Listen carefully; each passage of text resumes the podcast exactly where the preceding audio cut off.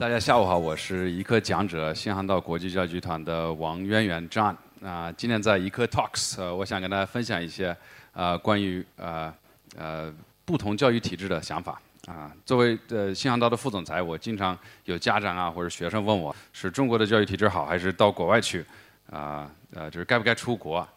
啊啊？但是有了自己的孩子之后，我才真的是深深的感觉到啊、他们问这些问题的困惑和急迫感。啊，我孩子是在北京出生的，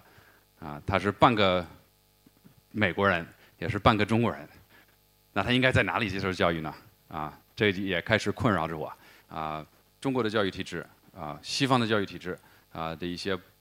共同的地方和不同的地方，可以各方派出一个代表，是吧？一个老师。那比如说中国派出谁来呢？可能不是孙悟空啊，可能是呃，可能是这个孔夫子啊，啊啊，那西方派出谁呢？那我们就派出，比如说苏格拉底，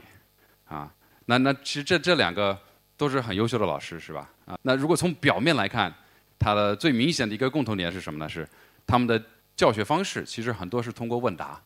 很多是通过对话。那如果从表面上来看，它的最大的一个最明显的一个区别是什么呢？那孔夫子他一般是做什么呢？他一般是，一般是他回答问题，啊，一般是他提供答案，而苏格拉底他一般是做什么呢？他一般一般是问问题，他通过问问题啊、来让他的学生慢慢的发现，或者让他的学生自己啊、寻找这个答案。中国呃更多的是强调老师老师的作地位是老师的这个角色是什么呢？啊、是传道授惑，是呃是授业解惑是吧？啊，他他是这么一个这么一个角色，他是把知识传递给别人的。而在西方，可能更多老师是一个啊、让学生发现啊、让让学生去看看怎么去学习。我看中国人呃抱怨的最多、批评的最多自己的教育体制是什么呢？一般是说应试，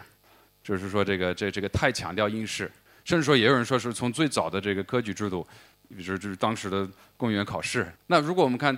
西方人或者比如说美国人，我是美国人，我们怎么抱怨啊、我们的教育体制？其实我们各个方面都会抱怨啊。但是有一个呃抱怨的非常多，我觉得也是这很有意思的是，很多人会说呃我们的教育体制是太工厂化，很多人会说就是就是我们这种学校的制度啊，一个学校装很多学生，然后教教他们一样的知识，就会说这个是从可能甚至说是从呃工业革命来的啊。但是大家抱怨这个也能够说明啊，美国人在看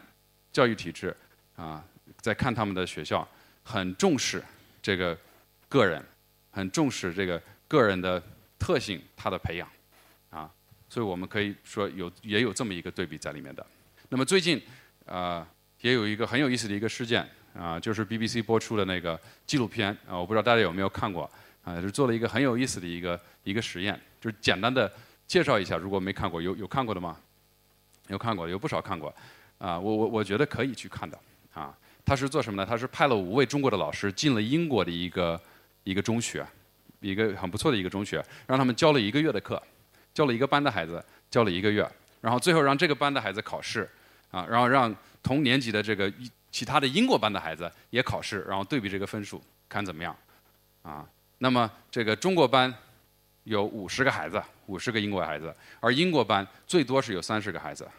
啊，中国班一般是以老师讲课为主，写笔记、学生记，呃，很少有互动。而英国班里面的孩子，呃，一般是互动比较多，经常是按照这个不同的学习进度分小组来讨论。啊，那么中国班的孩子是早上七点上课，啊，晚上七点再放学。英国班的孩子是更晚上课，啊，然后下午三四点就没事了，啊，就可以回家，可能很羡慕是吧？啊，那么最后的结果是什么呢？当然，这个首先英国的孩子是很难适应的，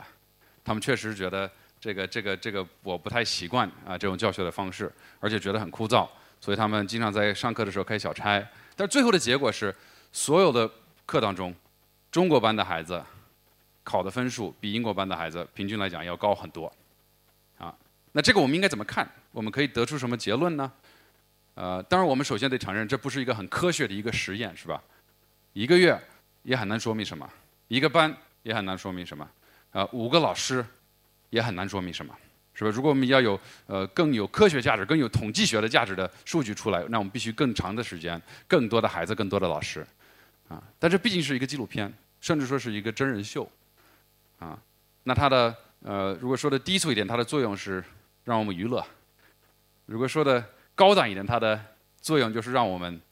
让我们思考。那么我们能够得出什么什么样的一个结论呢？我们可以说中国队赢了，是吧？我们也可以说啊，那中国的教育模式更好。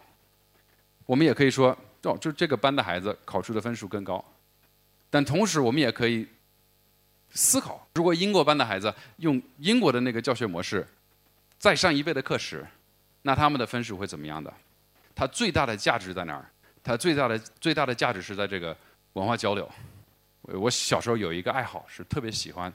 啊，特别喜欢 Superman 啊。可能中国孩子喜欢孙悟空啊，外国孩子外外国孩子喜欢超人啊。我喜欢到什么程程度呢？我呃。我差不多就以为自己是超人。我基本我不上学之前，我有一段时间基基本上每天我都会穿超人的衣服，啊，包括那个 cape，包括内裤在外面，啊，然后飞来飞去玩。然后父母还是蛮鼓励的，他们觉得这是一种想象能力的表现，也是一种创作能力的表现，啊啊。但是到了我该开始上学的时候，我我母亲开始有点紧张，啊，因为他想着你总不能穿这个去上学，是吧？啊！但是我其实我父母很少会强迫我去做一个什么事情，所以他他们他就想说服我，告诉我不要穿这个。他说了很多理由，我都不听，我就这我就穿这个，啊啊！但最后他有一个理由，可能最终说服我了。他说：“其实张，你知道，啊，超人他平时不只是穿超人的衣服，是吧？他平时穿什么？平时穿就是西装，就是便装。他是一个记者，是吧？这就几岁，但我听了觉得有一定的道理啊。所以我我我我们我们上学的第一天，我是我们班里面唯一的。”呃，穿西装的小孩儿，啊，但但当然我里面还穿着超人的衣服，就就万一有什么情况，I was ready，都准备好了。但观察也是一种能力，但他不希望我养成这样的学习习惯，因为他愿意我是第一个过去画的，画错了再画，啊，写错了再写，啊，在这种犯错误的过程中学习成长，因为他相信这样的学习态度会有更好的一个成长和学习的效果，专门带我在我们州去参加各种各样的活动。啊，有的是我们自己，有的是跟别的小孩在一起的，目的就是希望能够让我培养那种敢于去体验、敢于去尝试，啊，不那么胆怯的那种精神，啊，然后我我小时候上的所有的学校都是非常重视体验和创造，基本上小学每个年级都是在一个教室里面的，两个老师带所有的课，就不分科不分科的，啊，一般是分主题的，比如说这个月我们学恐龙，然后通过比如说量恐龙的身体。来学数学或者比例，是吧？啊，通过学恐龙时代、学历史和地理，啊，通过化石也可以了解到考古，啊，我们的美术课可能那个月就是画恐龙，是吧？包括呃三四年级的时候，我们专门花了一个月的时间，就做了一个呃一个模拟的城市或者城镇，啊，就是小孩可以自己开店做生意，啊，我们还印了自己的钞票，那个时候我还被选上了市长，啊，到了最后我的钞票也是最多的，啊。不是因为腐败，是是，确实也开了自己开了店啊，啊，我们学校还有两点可能大家很难以想象啊，或或者至少很不一样的。第一是我们叫老师名字，不叫老师，也不叫 Mr 什么的，就叫老师名字，呃，代表一种平等啊。第二个是不给成绩，因为学校认为这个成绩不能代表一个学生，也不能代表他的他的他的他的进度，是吧？啊，所以他就呃，比如说一个孩子可能考了一百分，他认为本来就这水平；另外一个孩子考考了六十分，其实进度很大。一百分的那个孩子可能应该选更难的课，啊，六十分的孩子可能是在挑战自己。那如果回到我们最早提出的这个问题，就是说，啊，那么中西或者说中外的这个教育体制，我们该怎么面对？该怎么做选择？包括家长经常问的该不该出国？其实我绕了一圈来，我觉得。这个问题也许是不对的，啊，我们是不是可以先放下这个问题，就不加什么呃中外或者中西这样的符号？我们先退一步来看，来分析我们自己，说我们希望通过教育我们能够得到什么？这是第一个问题。第二个问题是，我们通过什么样的资源可以达到这么一个目标？比如说我我自己的孩子啊，我我如果考虑这个问题，我目前的决定是什么呢？其实我希望。我的孩子能够通过教育，他能够学到这个啊，西方教育，呃，一直强调的那种自我认知和学习能力，啊，我也希望他能够，呃，通过教育学到中国的教育体制一直强调的那种刻苦刻苦勤奋的精神。我也希望他，我也希望他能够学到，啊，我自己在我自己的教育过程中，呃，学到的，呃，敢于体验、敢于尝试、敢于去创造，啊的那种精神，啊，那么我我有这些价值观，我也我有这些目标，那我就开始看那什么样的教育资源能够帮我达到这个。所以我希望我们通过问这些问题，通过不断的反思，我们在面临这个国际，呃，化的国际化的这种时代。啊，这种多种多元化的教育选择的这种时代，啊，我们能够每个人每个家庭啊达到最好的教育结果，啊，今天我就跟大家分享这么多，非常感谢。好的，谢谢谢谢王老师王先生嘛，跟我们来分享的。那么现场有没有朋友或者家长想跟我们王源源先生来聊一聊这个教育话题的？有吗？举手示意一下。我看到今天其实有很哎，这位有请，来我们把话筒递过去好吗？有工作人员在吗？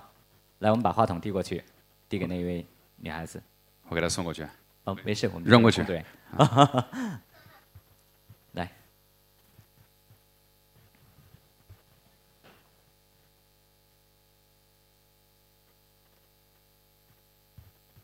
我今天其实有点困惑，因为有时候有这种讲座有有一个叉，你要站在这个叉，也有这个也有这个胶带在这儿，还有一个这个蓝圈在这儿，所以我最后就站在这个蓝圈的上面，我不知道哪个对。没关系，我们没有范围。没有范围。有请。王先生您好，您刚才说的很多的内容都是关于孩子的一个教育吧？我想问的就是关于呃，就是我们就是长大的一些成人的。一个教育，因为毛主席说的好嘛，“活到老，学到老”。我就想知道，像我们已经呃毕业了的这一些成人，我们参加工作了，我们如何呃在我们今后的人生中，就是多有一些这个教育的机会，然后或者说有一些什么样的一个方向？来这个问题。啊，谢谢，非常感谢你的问题，我这真的问得很好啊。嗯。因为这个，其实我一开始讲的是说，一个是孩子，还有一个是我们自己啊，所以我希望啊，其实我今天讲的内容，我觉得是呃，就是道理也是通的啊啊，包括最后的这个落点，就这两个问题，不管是为了自己的孩子，或者是为了自己，或者为了自己的朋友在讨论这个话题，首先要回答的问题是你希望得到什么？你希望得到什么？而现在啊，确实这个这个活到老学到老啊，呃，在我们现在这个时代，我们的资源是越来越多的，所以我们啊，在考虑我们用什么样的资源，也不一定完全是可能是所谓的教育体制体制内的一些资源，是吧？啊，因为包括现在很多免费的网网络资源，包括付费的网络资源啊，包括手机上可以学的啊，包括各种可以参加的活动啊，这种资源真的是非常非常多的。啊，所以我觉得，作为这个，作为比如说你现在可能是大学毕业了，或者在在上大学的，或者是说任何一个阶段，其实我们要回答的问题是一是是一样的，啊，然后呃，就算是还在上学或者还在体制内，其实也不只是要考虑这个体制内的，我所的体制是主是指的这个广泛的这个呃教育呃教教育的一种一种一种一种体制，啊，我们也可以考虑各种资源，因为现在。啊，包括用人单位，啊，呃，他考虑的其实不只是你体制内的结果，啊，他考虑的更多的是你能能够做什么，啊，就比如说，呃，比如说，比如说，谷歌，啊，这就是美国很很很著名的一个公司，他们的负责人力资源的人，他已经他已经说过，他根本就不在乎什么成绩，啊，他们用人从用人人的时候，他们在乎的就是你能够干什么的，而且他也不在乎你是怎么学的。他就在在于你在乎你能够干什么？那你可以说，谷歌可能是比较先锋，或者说在在前沿，但我觉得这个也代表未来的啊。包括比如说你要拍个什么，要要拍个片子啊，做导演也好，做制片人也好，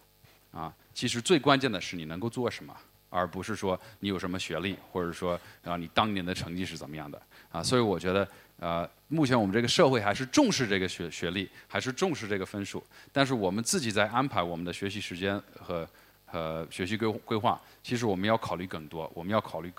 呃，更多的是我们最后的能力，我们学到了什么？啊，我们最后能不能用得上我们学的东西？好，谢谢。